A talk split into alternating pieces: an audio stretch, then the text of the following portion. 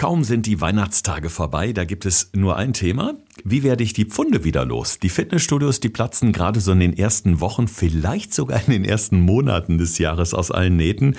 Und da wird es dann ziemlich spannend, Alex, denn die Stiftung Warentest hat sich angeschaut, welche Diäten sind eigentlich sinnvoll und wovon sollte man die Finger lassen. Und ich weiß, du warst von den Testergebnissen so beeindruckt, dass du gesagt hast, da machen wir gleich eine Doppelfolge raus. Ja, ich fand super interessant, weil natürlich springt auch die Stiftung Warentest auf den Jahreswechsel an. Neues Jahr, neue Vorsätze, ist klar, da müssen die mitmachen. Ich fand es aber sehr, sehr gut, weil es diesmal auch in mehrere Kategorien unterteilt wurde. Gehen wir gleich mal näher drauf ein. Und es auch mal ein bisschen genauer untersucht wurde. Und das finde ich ja sehr, sehr schön, wenn man sich mal mehreren Konzepten widmet, anstatt immer nur Äpfel mit Birnen vergleicht. Am Ende hat man keinen wirklichen Mehrwert daraus gewonnen. Gesund gefragt. Fünf Tipps für deine Gesundheit. Mit TV-Reporter Thorsten Slegers und Personal Trainer Alexander Nikolai. Damit herzlich willkommen zu einer neuen Podcast-Folge. Unser Partner bei Gesund gefragt ist das Klinikum Niederrhein, ein starker Verbund in Nordrhein-Westfalen mit insgesamt fünf Kliniken bzw. Krankenhäusern unter anderem in Duisburg, Dienstlaken und Oberhausen. Und wenn ihr gerade über Spotify hört oder vielleicht über Apple Podcasts, dann könnt ihr mal in die Shownotes runter scrollen. Da seht ihr dann auch einen Link zu unserem Podcast-Partner. Und wenn ihr da drauf klickt, dann kommt ihr auf eine richtig schöne, schicke, bunte Homepage und da kann man sich mal so ein bisschen hin und her scrollen oder klicken zu den unterschiedlichen medizinischen Zentren und Bereichen. Da gibt es dann natürlich auch alle wichtigen Informationen rund um die Kontaktaufnahme, also je nachdem, welcher medizinische Bereich da gerade für euch interessant ist. Das Ganze könnt ihr aber auch erreichen, indem ihr einfach in unserem Instagram-Feed schaut. Da gibt es ja oben auch diesen schicken Link in der sogenannten Bio. Da mal draufklicken und auch da führt der Weg zum Klinikum Niederrhein oder zu uns. Also je nachdem, wie ihr wollt. Hören, was gesund macht. Morgens nach dem Aufstehen, auf dem Weg zur Arbeit oder abends entspannt auf dem Sofa. Bei Gesund gefragt gibt es die besten Tipps für deine Gesundheit. Einfach und effektiv für deinen Alltag. Effektiv und dauerhaft abnehmen. Wie klappt das am besten? Dieser Frage wollen wir heute und auch in der nächsten Folge einmal auf den Grund gehen. Alex, insgesamt 15 Diäten bzw. Ernährungskonzepte wurden ja von Stiftung Warentest wirklich knallhart unter die Lupe genommen. Unterschiedliche Kriterien mussten da erfüllt werden. Und das war ziemlich anschaulich gemacht, das Ganze. Was ich jetzt so schön fand, weswegen ich überhaupt hängen geblieben bin, ich habe da eben so reale Fotos von irgendwelchen Menschen und Mahlzeiten gesehen und auf den Tellern war so im Comic-Style der Fisch gemalt, die Hähnchenkeule oder das Gemüse. Das ist ja schon mal was, da guckt man hin. Vor allen Dingen, man guckt besser hin als bei diesen 10.000 Illustrierten, die wie heute Morgen im Supermarkt direkt neben der Kasse liegen und man gar nicht mehr weiß, äh, äh, wo soll ich jetzt anfangen zu lesen. Ja, definitiv. Und was ja auch für mich immer ganz oft das riesengroße Problem ist, was ich überhaupt nicht mag, diese ganzen, sorry, nennen wir es mal Zeitschriften, um es mal erstmal nett auszudrücken, wo dann irgendetwas empfohlen wird so nach dem Motto, jetzt fünf Kilo in drei Wochen oder vier Kilo in 15 Tagen oder was auch immer da komisches steht. Es wird ja immer nur eine Sache erzählt. Es gibt aber auch keine Vor- und Nachteile und es wird auch mit nichts verglichen. Und das ist eigentlich das, was mich immer am meisten stört an diesen ganzen Zeitschriften, dass immer eine Sache empfohlen wird, die ist jetzt das Nonplusultra und nächsten Monat ist das nächste Nonplusultra-Ding. Und das kann ich halt einfach absolut nicht verstehen und deshalb finde ich es einfach mal schön, wenn es mehrere Sachen im Vergleich gibt, anstatt einfach nur eine Sache, die super toll sein soll, wo sie vielleicht für total viele Menschen einen riesengroßen Nachteil hätte. Ja, und es ist optisch einfach total klasse aufbereitet. Also für mich auch der Fernsehen macht, der ja wirklich auch Bilder feiert, die wirklich gut sind, fand ich das richtig schön. Und ich habe gemerkt, also mein Interesse war sofort geweckt. Also von daher war ich auch bei dem Thema sofort dabei. Und man weiß ja auch einfach bei den Kolleginnen und Kollegen von Stiftung Warentest, die gucken ja auch wirklich ganz genau hin. Und ähm, das kann man ja auch wirklich so mal stehen lassen. Was mich jetzt aber mal interessiert, 15 Ernährungskonzepte waren es insgesamt, die man sich dort angeguckt hat, die Expertinnen und Experten. Letztendlich haben es nur fünf äh, dahin geschafft mit dem Häkchen geeignet. Äh, das werden wir alles noch besprechen. Aber was mich mal grundsätzlich interessiert, wie geht man denn bei so einem Test überhaupt vor? Weil das klingt ja nach einem Riesenaufwand. Ja, das ist auch wirklich ein riesengroßer Aufwand. Also das, was die Stiftung Warentest gemacht hat, sie hat zum Teil ihre Leserinnen und Leser befragt. Das heißt, Online-Umfragen gemacht, welche Themengebiete sie an sich interessieren in diesem Bereich Gewichtsreduktion, Abnehmen und Co. Das heißt, das war quasi der erste Punkt. Dann haben sie selber eine Recherche betrieben in Bezug auf, okay, welche aktuellen Bereiche gibt es von Diäten, was wird oft propagiert, was wird oft gemacht, was müssen wir untersuchen, was ist quasi gerade on vogue, was ist State of the Art, was wird einfach oft gemacht. Und als dritter Punkt, dann wurde das Ganze halt noch mit Ernährungswissenschaftlern besprochen, in Bezug auf deren Umsetzung, Durchführbarkeit, eventuelle Mangelerscheinungen, Risikogruppen, Studienlage.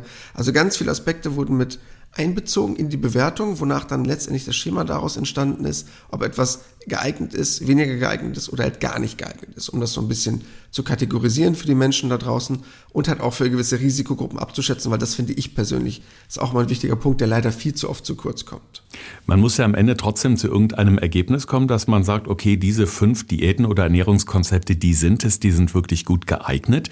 Ist das denn so eine Art Jury, die denn letztendlich final entscheidet, wer da die Top 5 sind? Ja, letztendlich kannst du es dir genauso vorstellen wie bei anderen Geschichten auch. Das heißt, wenn Stiftung Warentest ja sonst etwas testet, hast du ja auch verschiedene Kategorien. Und wenn das jetzt der PC wäre, wäre das meinetwegen als Beispiel, wie lange ist der Akku haltbar, wie gut ist der Bildschirm von der Auflösung. Also du hast halt verschiedene Kategorien. Und dasselbe hast du theoretisch auch bei einer Diät, um es erstmal ganz schnörkellos zu betrachten. Das heißt, du schaust halt, okay, gibt es dazu Studien? Gibt es dazu Langzeitstudien, also länger als zwölf Monate? Ist das Ganze im Alltag praktikabel oder nicht? Wenn ja, wie hoch ist der Gewichtsverlust und wurde der auch nach diesen zwölf Monaten gehalten? Gibt es eventuelle Risikogruppen, die damit ein Problem haben könnten, wenn sie diese Diät durchführen? Das heißt, du hast halt verschiedene Parameter, nach denen du das Ganze bewerten kannst, um dann zu einer relativ validen Aussage zu kommen, ob das eine gute Idee ist, diese Diät zu machen oder vielleicht eher ungeeignet ist. Wir haben euch im Podcast ja schon ganz viele Ernährungsformen empfohlen, die wir oder die auch Alex wirklich für sehr geeignet hält. Auch die Mittelmeerdiät, die wird ganz groß rauskommen wieder, ganz klar. Aber wir haben uns gedacht, wir müssen das Pferd mal so ein bisschen von hinten aufzäumen und vielleicht erstmal auf die Konzepte blicken, die ja wirklich so ein bisschen fragwürdig sind, weil wir sagten gerade schon, oftmals sieht man diese plakativen Headlines auf den illustrierten fünf Kilo in fünf Tagen oder wie auch immer. Und da ist man natürlich erstmal neugierig und fragt sich so, hm, geht es wirklich? Soll ich das mal ausprobieren? Und eine Diät, die ja auch immer wieder gehypt wird, vor allen Dingen bei Instagram immer sehr gefeiert wird, ist die ayurvedische Diät. Die wird aber in diesem Test ganz klar als fragwürdig eingestuft. Warum? Da sind da eigentlich viele pflanzliche Anteile drin, was die Ernährung angeht. Ja, wie du schon gerade eben erwähnt hast, wird ganz oft ganz stark gehypt. Um erstmal die Idee dahinter zu haben, was bedeutet das Ganze überhaupt? Es gibt nach dieser ayurvedischen Diät drei Energietypen, also diese sogenannten Doshas. Und denen werden bestimmte Lebensmittel empfohlen. Das heißt, es gibt ja diese fünf Elemente, Feuer, Wasser, Luft, Erde, Äther. Und danach richte ich dann quasi das Ganze ein oder orientiere mich halt daran.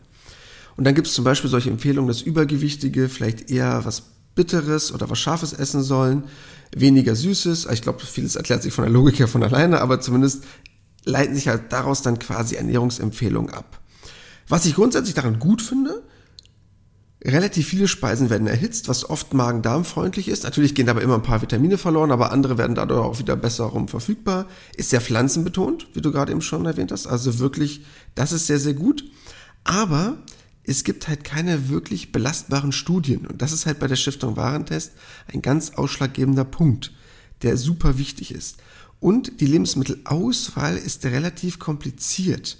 Das heißt, du musst dich halt wirklich dabei sehr stark einlesen und sehr stark vorbereiten. Das kannst du nicht einfach beim Blick in den Einkaufskorb sozusagen entscheiden und sagen, okay, das ist richtig oder das ist falsch, sondern du musst dich wirklich in diese Thematik einlesen oder am besten, ich sag's mal ganz banal, mit so einem ayurvedischen Kochbuch einkaufen gehen. Das heißt, du hast eine relativ komplexe Umsetzungsstrategie und keine, die sich automatisch logisch ableiten lässt, weil dafür musst du sehr stark in dieses Thema eintauchen. Und wenn dann halt noch die Studien fehlen, dann ist es vielleicht erstmal eine ganz gute Idee, weil es pflanzenbetont ist, weil es auch viele erwärmte Gerichte sind, die für den Magen-Darm-Trakt oft sehr gut und einfach verstoffwechselt werden können aber leider nicht valide genug, dass man dann dementsprechend eine bessere Kategorie rutschen würde. Wir haben bei Gesund gefragt auch schon mal über die sogenannte Blutgruppendiät gesprochen. Das war eine Folge, die auch sehr, sehr großen Anklang äh, gefunden hat, auf großes Interesse gestoßen ist bei unseren Hörerinnen und Hörern, weil man sich auch erstmal denkt, super, da ist eine Ernährungsform, die ist wirklich total individuell, weil ich jetzt nur Lebensmittel habe, die perfekt zu meiner Blutgruppe passen.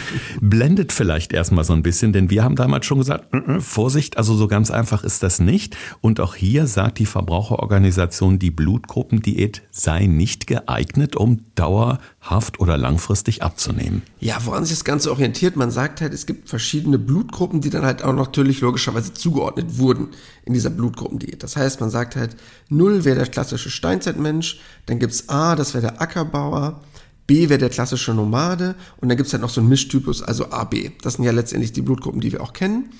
Und denen wurden dann bestimmte Sachen, ich sag's mal erstmal, zugeordnet oder zugewiesen. Aber dafür gibt es halt studientechnisch keinen wirklichen großartigen Nachweis, dass es auch wirklich der Fall ist. Das Ganze basiert halt auf dieser Idee von Lektinen, die halt dafür sorgen, dass das Blut verklumpen, also es sind ja gewisse Proteinstrukturen und dadurch halt einen positiven oder negativen Effekt haben. Aber ganz ehrlich, jetzt rein aus der Theorie her abgeleitet, inwieweit soll das einen Einfluss haben auf deinen Kalorienverbrauch? Also das heißt, ich darf ja dann gewisse Lebensmittel mehr oder weniger essen oder sollte mich denen mehr zuordnen. Aber letztendlich, weshalb soll ich deshalb abnehmen? Das würde vielleicht einen Einfluss haben auf generell deinen Gesundheitsaspekt rein aber nur auf das Gewicht wäre allein ja das schon von der Theorie her sehr zweifelhaft. Deshalb, äh, ja, ganz ehrlich, Blutgruppendiät ist mir persönlich auch viel zu vage und viel zu oberflächlich. Also da sage ich auch aus rein wissenschaftlicher Sicht äh, ganz ehrlich, nein. Okay, dann schauen wir mal auf ein äh, Diätkonzept, das meine Oma schon gefeiert hat. FDH steht für frisst die Hälfte. Also ich glaube, eine der bekanntesten Diäten überhaupt, die man so zum Jahresstart angeht. Ähm, birgt aber auch viele Risiken, sagen die Verbraucherschützer. Vor allem, man wird nie wirklich satt. Und ich erinnere mich äh, daran, Alex, wir beide haben sogar mal eine eigene Fernsehreportage zum Thema FDH gemacht. Und ich hatte auch das Problem, ich bin nie wirklich satt geworden. Denn einfach nur zu sagen, ich esse jetzt nur die Hälfte von dem, was ich normalerweise auf einem vollen Teller esse, bringt auch nicht wirklich viel, oder? Das ist eben die Frage. Wie fandest du denn das, Thorsten? Hat dir das Spaß gemacht? Das äh, Experiment an sich hat mir sehr viel Spaß gemacht, ja. Weil ich es einfach mal schön und sehr, sehr spannend fand, irgendwas wirklich mal konsequent auszuprobieren, was ich ja schon von meiner Oma her kenne, die das immer gesagt hat. Aber wir hatten ja in der äh, Fernsehreportage dieses schöne Beispiel, ähm, die Currywurst äh, mit Pommes und Mayo, so der große Teller. Danach fühlt man sich auch erstmal völlig K.O., wenn man so, so einen Teller isst. Dann haben wir es ja einfach nur halbiert, war dann auch lecker, aber ich hatte relativ schnell wieder Hunger, weil ich meine, dass die Nährstoffdichte eh nicht berauschend ist, weiß glaube ich jeder, auch wenn er kein Ernährungsexperte ist. Aber ich hatte relativ schnell wieder Hunger und ich hatte diese massiven Heißhungerattacken. Ja, und das ist halt das riesengroße Problem. Das heißt, du hast da leider, sorry, null Lerneffekt. Also wenn ich einfach nur von dem Vorhandenen die Hälfte esse, habe ich ja nicht automatisch mich dadurch gesund ernährt. Ich habe natürlich weniger gegessen, aber erstmal ist es ja super deprimierend. Also wenn du jetzt siehst, du hast noch Hunger und du darfst nur die Hälfte davon essen. Also wenn du nur die Hälfte aufgetan hast, okay. Wenn du aber irgendwas bestellt oder geordert hast, ist das natürlich dann, also Chapeau, das ist Königsklasse, wenn man dann die Hälfte wegschmeißt, was ja auch noch schade wäre aufgrund von Lebensmittelverschwendung. Also das ist ja schon mal super schwer von der Umsetzung. Dann hast du das riesengroße Problem, wie gesagt, null Lerneffekt, weil was hast du daraus gelernt? Wenn ich jeden Tag zwei Croissants esse, dann esse ich nur noch ein Croissant, dann hat das immer noch super viele Kalorien. Oder das halbe Menü beim großen M oder ähnlichen Fastfood-Ketten. Also davon habe ich ja nicht wirklich was. Und was eins der größten Probleme ist, Jojo-Effekt. Dann sind wir mal ganz ehrlich, dann essen die weniger, aber dann fangen die langsam wieder an, den Teller aufzuessen, weil sie sich ja immer noch genauso ernähren wie vorher. Und dann habe ich natürlich eine riesengroße Rückfallquote. Und bei fast kaum einer Diätvariante ist die so hoch wie bei FDH. Das heißt, wenn, dann würde ich ein anderes Prinzip vorschlagen. Thorsten, ne, jetzt kommt einer unserer Lieblings-japanischen Begriffe. Weißt du noch, welcher jetzt kommt? Äh, ich würde mal auf Harahachibu tippen. Genau das ist es. Also nicht Hälfte essen, sondern satt essen. Das steht jetzt nicht bei Schiffs- und Warentest, aber das wäre halt die gesunde Alternative. Also zu sagen, okay, ich esse mich satt und probiere durch langsames Essen, durch kontinuierliches Kauen einfach schneller oder besser zu einem gesunden Sättigungsgefühl zu kommen, anstatt nach 10 Minuten alles aufgegessen zu haben, sondern mal 15, 20 Minuten zu essen, aber halt über einen Sättigungseffekt zu arbeiten. Weil ganz ehrlich, aufhören zu essen ohne Sättigungseffekt, äh, das ist schon Masterclass sich dann zusammenzureißen bei einer nächsten Heißhungerattacke. Ja, und es ist ja irgendwie schon so ein bisschen Banane oder paradox. Ich hatte ja auch die Situation, um nochmal kurz auf diese Reportage zu sprechen zu kommen. Ich habe so eine Autobahnraststätte, wo ich besonders gerne einkehre auf der A2, wenn ich beispielsweise auf dem Weg zu dir nach Hannover bin. Und die haben so einen mega leckeren Salatteller mit Falafelbällchen, ja. Und da habe ich natürlich auch nur von die Hälfte gegessen. Den hätte ich natürlich komplett verputzen können. Es hätte mir so eigentlich gar nichts ausgemacht, weil es war halt super gesund. Also daran sieht man ja irgendwie, hm, das Konzept ist so, naja. Ne? würde ich jetzt mal behaupten. Ja, die Idee ist vielleicht ganz nett, aber rein vom psychologischen Aspekt her und vom Lerneffekt, und das ist eigentlich für mich persönlich immer das Wichtigste, denn das soll ja langfristig praktikabel sein. Also ich muss, sorry, mich schon ein bisschen mit Ernährung auseinandersetzen. Wenn ich zu dick geworden bin, habe ich irgendwas falsch gemacht. Heißt im Umkehrschluss, ich muss was richtiger machen, anstatt weniger falsch zu machen sozusagen. Das heißt, äh, damit komme ich nicht wirklich weit. Ja, wir sind immer noch in der Kategorie nicht geeignet und dazu gehört auch die sogenannte Gen basierte Diät. Bei genbasiert bin ich jetzt erstmal so ein bisschen zusammengezuckt, weil ich immer denke, hm, was steckt da wohl dahinter? Ist aber den Verbraucherschützer nach auch nicht geeignet, um langfristig abzunehmen. Ja, erstmal von der Idee, was steckt überhaupt dahinter? Relativ einfach. Man gibt eine Speichelprobe ab, die wird im Labor analysiert und daraus, wichtig, konjunktiv, könnte man oder sollte man oder wäre es vielleicht möglich, gewisse Sachen abzuleiten, wie dann eine Ernährung aussehen sollte. So ein Test kostet meistens wirklich relativ viel, also 1, 200 Euro muss man da locker schon in die Hand nehmen. Und meistens wird das gespickt halt noch mit zusätzlichen Angeboten, dass man, wenn man einen Test XY hat, garantiert noch folgende Nahrungsergänzungen X, Y und Z kaufen muss. Das kommt halt damit ganz oft einher. Aber wenn man sich das Ganze mal genauer anschaut und wenn man sich mal wirklich die Gene anschaut und weiß, was dort passiert, wir haben über 100 Gene, die dein Gewicht beeinflussen. Also wirklich über 100 und nicht 5 oder 6. Also das heißt, die Zusammensetzung im Körper ist viel komplexer, als ich meistens bei so einem Test hätte, der genbasiert ist. Und ich habe extra nochmal dazu mehrere Studien gewälzt, was es denn dazu an Studienmaterial gibt. Und das war super interessant, weil man hat halt mit Leuten diese Gentests gemacht und hat halt gesehen, okay, es gab eine Studie und dort hat man halt den Unterschied gesehen, wer sich so und so ernährt, nach Typ A oder Typ B oder Typ C, nach den verschiedenen Genvarianten, wo man eingeordnet wurde, hatte man halt dann ein Kilo mehr abgenommen als für anders. Jetzt denkt man erstmal, das ist ja super, das funktioniert ja garantiert. Ja, aber die hatten alle 10 Kilo abgenommen und die eine Gruppe hatte halt 11 Kilo abgenommen. Also natürlich ist es 10% mehr, aber ganz ehrlich, da weiß man überhaupt nicht, ob das damit irgendwas zu tun hatte. Und wenn, da war es 10% Unterschied. Also das heißt, beim anderen hätte es ja auch funktioniert, so nach dem Motto, der ist ja nicht beim selben Gewicht geblieben. Das wäre beeindruckend gewesen. So, aber ganz ehrlich, es gibt noch keine wirklichen Belege dafür. Und das, was der Unterschied war, war wirklich bisher noch marginal. Also da hat die Forschung noch extrem viel zu tun. Ich glaube wirklich, dass es über die Gene einen gewissen Einfluss gibt, weil wir haben ja auch schon mal darüber gesprochen. Es gibt ja auch gewisse Allergien, es gibt ja auch gewisse Veranlagungen für gewisse Allergien im Körper. Und wenn ich das genbasiert herausfiltern kann, kann ich bestimmt sehr gute Aussagen dazu treffen, ob ich gewisse Lebensmittel mehr oder weniger essen darf, was dann gut ist für meine Gesundheit. Aber rein was das Gewicht angeht, glaube ich ganz ehrlich, äh, da ist noch ein langer Weg, ob es inwiefern in Zukunft mal eine genbasierte Ernährung geben wird. Hm, es kommt auch immer darauf an, wo ist eigentlich mein Ziel, das ich mir gesteckt habe. Will ich jetzt nur zwei, drei Kilo abnehmen oder will ich vielleicht wirklich 10, 15 Kilo auf Dauer abnehmen? Und da muss man da dann auch gucken, was passt da letztendlich am besten zu mir.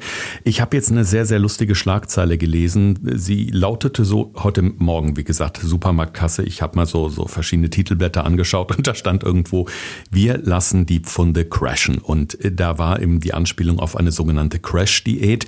Wir haben im Podcast mal drüber gesprochen, wo du gesagt hast, naja, wenn ich jetzt mal ein Fotoshooting habe am Wochenende und ich mache wirklich mal so die harte Tour, dann ist das ja mal okay für zwei, drei Tage, aber danach bitte wieder normal.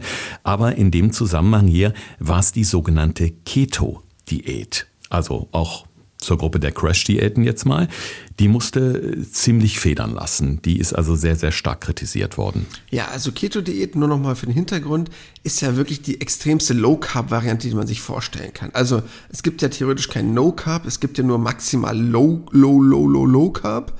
Also viel mehr geht dann nicht mehr letztendlich. Das heißt, man probiert quasi so eine Art äh, künstlichen Fastenzustand zu erreichen, also diese Ketose. Das heißt, der Körper bezieht halt dann die meiste Energie aus diesen Ketonkörpern weil der Körper quasi lernt, mehr Energie aus Fettreserven sozusagen zu generieren. Das ist von der Idee her erstmal eine super schöne Idee. Das heißt, weil man dann sagt, ja super, so purzeln ja die Funde, wenn ich jetzt keine Kohlenhydrate meinem Körper mehr zufüge.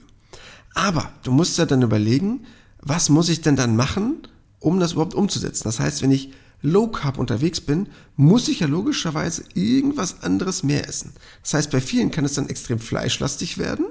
Das ist ja schon mal das erste große Problem. Wäre natürlich schön, wenn nicht, aber ist ja leider bei vielen Leuten der Fall. Und man muss sich halt auch Gedanken machen, okay, wo könnte ich damit eventuell ein Problem haben? Das heißt, es gibt gewisse Menschen, wo ich sagen würde, ja, kann man mal machen. Also zum Beispiel bei Diabetikern gibt es gewisse Varianten, wo man mal so eine Keto-Diät ausprobiert, wo man so etwas mal probiert einzustreuen, um zu schauen, wie das auf den jeweiligen Stoffwechsel sich auswirkt. Aber zum Beispiel bei erhöhten Blutfettwerten, bei Herzinsuffizienzen, also Herzerkrankungen, bei Gallenproblemen, da muss man wirklich darauf achten, dass man ja so eine Keto-Diät mit Vorsicht genießt. Beim Thema fleischlastig äh, kommen wir natürlich direkt zur sogenannten Paleo-Diät, also nach dem Motto zurück in die Steinzeit ist das ja auch eine besondere Ernährungsform, die eben auch zu diesen wirklich sehr gehypten Diäten gehört, nicht nur in den sozialen Netzwerken. Es gibt viele Restaurants, die auch draußen schon mal die Tafel aufstellen und dann mit Paleo werben. Ja, das ist äh, sowas, wo ich sagen muss, wäre jetzt nicht mein persönliches Ding, aber dachte, naja, es klingt erstmal sehr ursprünglich, dennoch ist sie offensichtlich nicht geeignet. Was spricht gegen diese Paleo-Diät, Alex? Also das große Motto darüber ist ja Steinzeit. Back to the roots, also wie man sich früher ernährt hat. Auf dem Speiseplan steht halt dann klassisch Jäger- und Sammlerprinzip. Ne? Also die Nüsse, die Beeren, Fleisch, Fisch, all diese Geschichten. Das heißt, von der grundlegenden Idee her sagt man ja ganz oft das Unverarbeitete. Also ich kann dahinter viel verstehen, was sehr, sehr gut ist. Man kann es aber auch übertreiben. Also das heißt, ich darf ja gar nichts großartig verarbeiten. Und wenn ich dir jetzt sagen würde, Thorsten, du musst folgende Dinge aus deiner Ernährung streichen. Jetzt mal gut zugehört. Es gibt kein Getreide mehr. Na, auch kein Vollkorngetreide, nichts mehr in der Richtung. Keine Hülsenfrüchte. Ciao, bye bye. Kein Tee mehr, ob schwarzen Tee, grünen Tee, fliegt auch raus. Es gibt keine Milch mehr, keine Milchprodukte. Was würdest du denn dann sagen? Puh, gute Frage. Ich glaube, dann würde ich Gummibärchen essen, weil dann habe ich die Bären aus der Steinzeit in lecker. ja, aber ich glaube, ne, wenn du jetzt diese Beispiele schon hörst, was ich dir gerade eben erwähnt hatte, ja, dann wird's schwierig. Ne? Und ich finde, das ist halt ein bisschen problematisch, wenn ich solche extrem restriktiven Sachen an den Tag lege. Wenn ich nämlich all das wegnehme und ganz ehrlich, jeder weiß doch, dass Vollkornprodukte gut sind. Ich bin eh der mega Hülsenfrüchte-Fan. Milchprodukte, ja, für gewisse Personen mehr oder weniger geeignet, aber grundsätzlich erstmal ja nicht so schlecht. Also dann äh, kann man sich, glaube ich, schon vorstellen, wenn man das probiert, so ins Extreme zu bringen, dass es dann schwer wird, das Ganze umzusetzen. Ne, also wirklich schon extrem eingeschränkt von Ernährungsformen. Dann meistens natürlich auch extrem fleischlastig. Und äh, ja, bezüglich der Verbote dann natürlich auch nicht so leicht durchzuhalten. Also deshalb schwierig von der Umsetzung. Mhm. Ich sehe schon ganz viele Hörerinnen und Hörer gerade so die äh, guten Vorsätze oder die äh, Planzettelchen verbrennen, weil sie denken, Mist, die Diät ist auch nichts, das ist auch nichts für mich, was mache ich denn jetzt? Es wird gleich besser, so viel können wir euch jetzt schon mal versprechen. Auf eine äh, Ernährungsform möchte ich aber äh, davor noch eingehen, bevor wir so in die Kategorie zumindest zum Teil geeignet kommen. Und das ist nochmal die Trennkost ist ja sehr bekannt. Die Trennkost, ein Konzept, das es ja auch schon gefühlt ewig gibt und der auch von sehr, sehr vielen Menschen praktiziert wird. Vielleicht erklären wir noch mal kurz, was genau wird getrennt, aber warum ist es doch nicht so sinnvoll? Ja, der grundlegende Gedanke dahinter bedeutet quasi, es gibt im Magen ein unterschiedliches Milieu, um gewisse Sachen mehr oder weniger gut zu verstoffwechseln. Das heißt, Trennköstler probieren, Kohlenhydrate und eiweißhaltige Lebensmittel voneinander getrennt zu betrachten um den Körper halt möglichst nicht großartig zu belasten, die Verdauungsorgane weniger zu beanspruchen. Aber wenn man sich mal überlegt, woher kommt das? Ich will jetzt ja keinen in der Vergangenheit beleidigen, aber der amerikanische Arzt Howard Hay, der das Ganze entwickelt hat, hat von 1866 bis 1940 gelebt. Also vor ungefähr 100 Jahren hat er sich darüber Gedanken gemacht. Und sorry, mittlerweile ist die Wissenschaft wesentlich weiter als das. Man weiß mittlerweile, dass es gar keine belastbare Studien dazu gibt und dass der Körper sowohl Kohlenhydrate als auch Proteine parallel verwerten kann, beziehungsweise manchmal sogar noch einen positiven Effekt hat, was biologische Wertigkeit und ähnliche Aspekte angeht. Das heißt, ähm, ja, das allein ist schon mal rein von der Umsetzung her nicht mehr wirklich wissenschaftlich der neueste Stand. Und, sind wir mal ganz ehrlich, das im Alltag zu integrieren, ne? aber Chapeau, dann hast du aber einen Auftrag. Also da würde ich schon abnehmen, nur allein von dem Riesenaufwand, den ich jeden Tag hätte, das Ganze so in die Tat umzusetzen.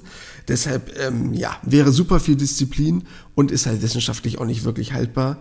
Und äh, jetzt mal ganz ehrlich, wenn wir jetzt von der Diät sprechen und das Ziel ist Gewichtsreduktion, ja, nee, sorry, entlastende Funktion könnte man sich dabei vielleicht eher noch schönreden, aber welchen großartigen Einfluss soll das auf äh, Kalorienrestriktion haben, außer dass es hardcore nervt. Mhm. Also deshalb Nein. Okay.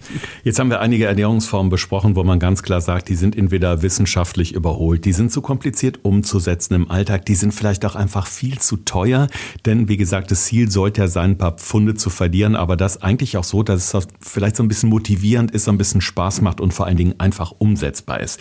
Jetzt nähern wir uns so allmählich, äh, ich sag mal so, dem, dem grünen Bereich. Wir kommen zumindest in eine Zone, wo Ernährungsformen zumindest als teilweise geeignet ähm, ja, bewertet worden sind.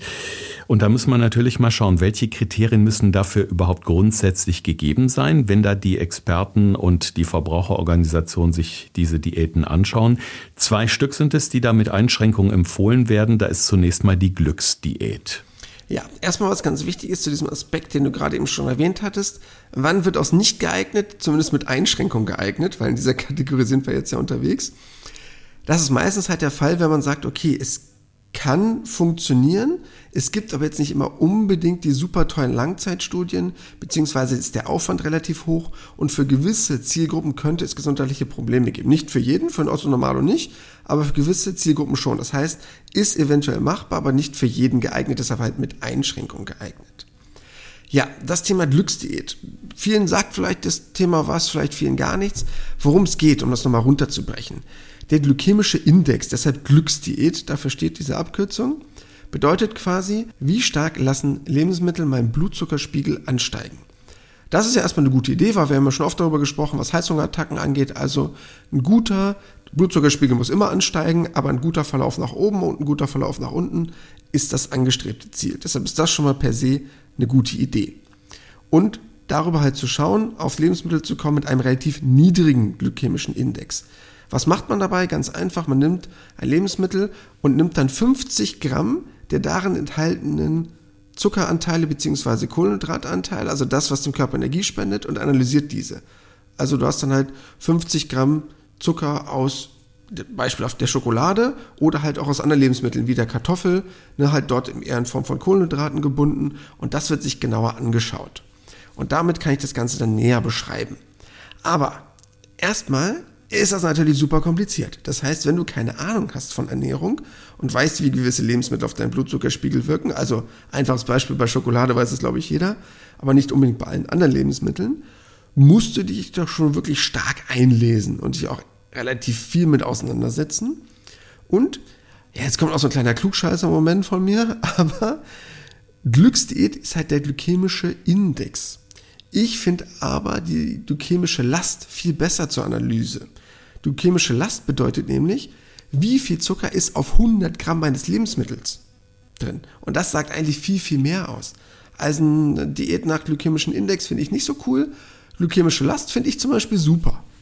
Also deshalb wäre das was, wo ich schon eher mit konform gehen würde.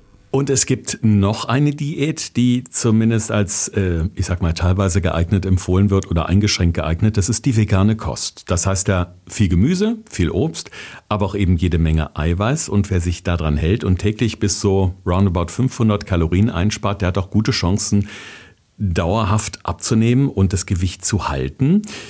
Daher interessiert mich jetzt mal, Alex, das klingt ja erstmal sehr gut. Warum gibt es trotzdem nur dieses Urteil mit Einschränkung geeignet? Ja, also grundsätzlich, ich glaube, jeder weiß, dass wir uns, nennen wir es mal so, vielleicht ein bisschen veganer alle ernähren sollten. Also wir haben ja schon häufiger darüber gesprochen, so ein Podcast. Wir sind super fleischlastig in Deutschland, also wir könnten das locker um die Hälfte reduzieren. Wir sind leider relativ ja, pflanzenarm unterwegs, haben nicht so eine wirklich pflanzenbetonte Kost, kommen auch viele Leute nicht unbedingt auf ihre Ballaststoffe. Deshalb kann ich schon verstehen, weshalb vegane Kost eine gute Idee ist. Aber in der Umsetzung, wenn du dich strikt vegan ernährst, kannst du halt mehrere Probleme haben. Das heißt erstmal generell für Schwangere und Kinder nicht wirklich ratsam. Das heißt, weil wirklich ein Nährstoffmangel entstehen könnte. Das muss man wirklich ganz stark berücksichtigen gerade auch bei Veganern, unabhängig jetzt von Schwangerschaft oder Kindern, generell höheres Risiko bezüglich Osteoporose, also Knochenbruchrisiko, was erhöht ist. Und es geht halt oft leider relativ stark damit einher, dass ein Mangel entsteht bei Vitamin B12, bei Jod, bei Eisen, auch ganz wichtige Aspekte. Und dann muss ich mich halt wirklich leider sehr stark damit auseinandersetzen, wie ich das ausgleichen will. Also ich sag's mal ganz banal, ich muss dann schon fast zu Supplements greifen, weil dann so viele Lebensmittel aus diesem Bereich zu verzehren dann schon echt eine Herausforderung wird oder dann auch böse gesagt schwer zu verstoffwechseln wird irgendwann. Und dann habe ich wirklich, ja, eventuell ein Problem damit, das elegant in den Alltag einfließen zu lassen. Deshalb, ich sag's mal so, ein Veganer ohne Supplements, der es schafft, ein perfektes Blutbild abzuliefern, Chapeau. Ansonsten schwierig. Jetzt wollen wir euch natürlich nicht vorenthalten, wie ihr am besten die überflüssigen Pfunde wieder loswerdet nach diesen schönen Feiertagen. Und da empfiehlt die Verbraucherorganisation Stiftung Warentest auch ganz klare Testsieger. Die wollen wir in der nächsten Folge ausführlicher behandeln, kommen aber gleich mal ganz kurz drauf zu sprechen. Alex, jetzt wollen wir aber einmal kurz die wichtigsten Infos aus dieser Episode zusammenfassen. Es war viel Ungeeignetes dabei, zwei teilweise geeignetes. Damit wir noch mal so ein bisschen Licht ins Dickicht bringen, sind hier unsere fünf Tipps für deine Gesundheit. Thorsten fragt, Alexander antwortet.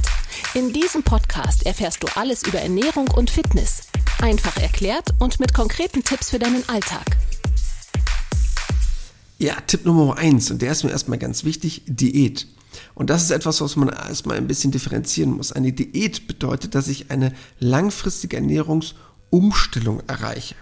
Das heißt nicht automatisch Verzicht auf X oder Verzicht auf Y, sondern eine Veränderung der Ernährungsweise. Und das bedeutet nicht automatisch Gewichtsreduktion. Das heißt erstmal nur, ich ernähre mich anders als vorher, mit dem Ziel davon einen positiven Effekt zu haben. Das können aber viele positive Effekte sein. Nicht jede Diät hat das Ziel einer Gewichtsreduktion.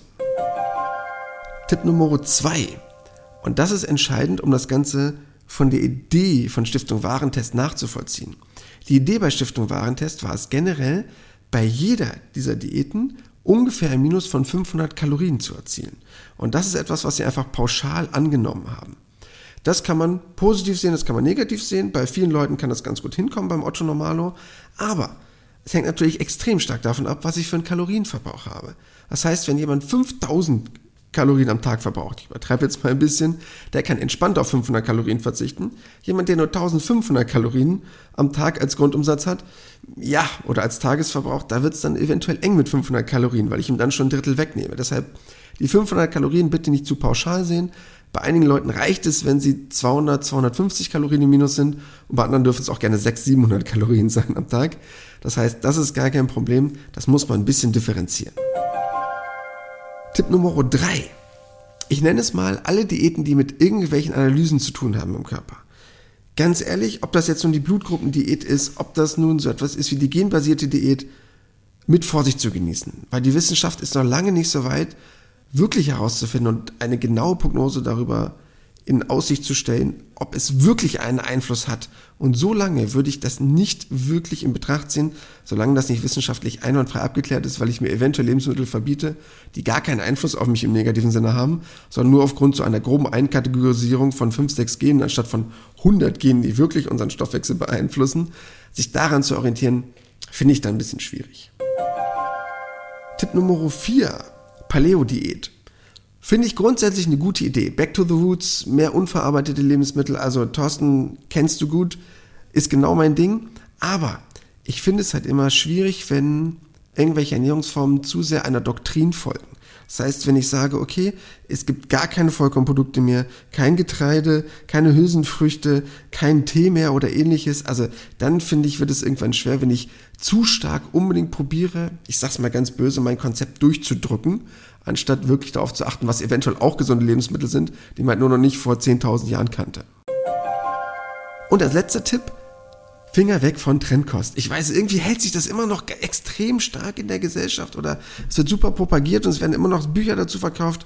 Ganz ehrlich, das Thema ist 100 Jahre alt, aber leider 100 Jahre auch schlecht. Also wirklich nicht gut wissenschaftlich fundiert. Ich kann verstehen, dass es mal ein Ansatz war oder die reine Theorie dahinter, die ist auch plausibel, aber man hat mittlerweile in der Wissenschaft herausgefunden, dass das kein relevanter Einflussfaktor ist und deshalb Finger weg davon ist wissenschaftlich nicht belegt und macht auch wirklich keinen Sinn. Eine spannende Einordnung, nicht nur von der Verbraucherorganisation Stiftung Warentest, sondern auch nochmal ganz personalisiert vom Alex. Das hilft euch jetzt bestimmt ein bisschen so auf das nächste Jahr zu schauen, auf die nächsten Wochen oder vielleicht sogar Monate, wenn ihr sagt, also ich möchte durch die Ernährung ein bisschen was tun, einerseits ein bisschen Gewicht verlieren, aber das natürlich auch mit der Zielsetzung, das langfristig zu halten und einfach vielleicht ein bisschen gesünder zu leben. Wir haben es zu Beginn dieser Folge schon kurz erwähnt. Wir wollen diesem Thema Diäten und welche Diäten machen Sinn gerne eine Doppelfolge widmen bei Gesund gefragt. Und nächste Woche wird es dann doch überwiegend positiv, Alex, denn wir wollen uns da nämlich mal die Testsieger anschauen. Und ich glaube, so ein kleines bisschen was dürfen wir schon verraten. Nicht im Detail, aber wer es so ganz weit nach vorne gebracht hat. Ja, definitiv, weil ganz viele jetzt ja auch sagen, oh, jetzt kenne ich nur das Böse. Aber das ist ja erstmal wichtig, um zu verstehen, was sollt ihr bitte nicht machen. Weil ganz ehrlich, das klingt jetzt vielleicht komisch, aber wenn jetzt über 80 Millionen Deutsche diese Folge hören würden, dann würde hoffentlich nächste Woche keiner mehr diese doofen Zeitschriften kaufen. Weil dann da wieder ein Quatsch drin steht und ich dann schon automatisch wüsste, okay, das macht alles gar keinen Sinn, das können wir mal weglassen. Und ich fände es halt schön, wenn es irgendwann mal eine Zeitschrift geben würde, in der würde drinstehen, gesunde Ernährung leicht gemacht, jede Woche sind da ein paar Tipps drin und dann lese ich mich ein und so lerne ich halt langfristig strukturiert was. Ich weiß, du verkaufst dich halt leider schwer eine Zeitung, das wäre dann eher ein Sachbuch, so nach dem Motto. Aber das wäre halt mein Wunsch. Aber um halt zum Positiven zu kommen, es gibt halt sehr gute Varianten. Und ohne jetzt zu viel vorweg zu verraten oder zu viel zu spoilern, es gibt halt bestimmte Sachen, ob das nun der mediterrane Bereich ist, ob es ähm, die Reduktion im Bereich auf vegetarische Sachen ist oder wie ich mit Kohlenhydraten umgehen kann. Also es gibt schon ein paar Diätformen, die wirklich super gut geeignet sind. Und das ist mir eigentlich auch das Wichtigste, was ich als Message gerne mitgeben möchte von heute als Spoiler zur nächsten Woche, dass es nicht die eine perfekte Diät gibt, sondern dass es verschiedene Varianten gibt, von denen ich mir quasi etwas raussuchen kann, wo ich sagen kann, okay, das ist für mich persönlich aufgrund meines individuellen Lebensstils am besten geeignet. Wunderbar, wir sind sehr gespannt. Das war übrigens heute die letzte Folge im Jahr 2023. Die nächste Folge mit den Testsiegern in Sachen Diät ist dann die erste Folge im neuen Jahr. Wir freuen uns auf euch. Kommt gesund rüber. Vorausgesetzt, ihr hört diese Folge noch im alten Jahr. Ansonsten hat sich das erledigt. Auf jeden Fall freuen wir uns, wenn ihr uns auch im neuen Jahr die Treue haltet. Es macht wahnsinnig viel Spaß und ich glaube, wenn wir zusammen äh, an einem Strang ziehen und Ernährung auch einfach mal einfach erklärt lassen, wie hier im Podcast, dann schaffen wir es vielleicht ja 2024 so ein bisschen gesünder durch die Monate zu kommen. In diesem Sinne, bleibt schön gesund. Das war Gesund gefragt. Der Expertentalk mit Thorsten Slegers und Alexander Nikolai. Wenn es dir gefallen hat, abonniere gerne unseren Podcast und verpasse keine neue Folge mehr.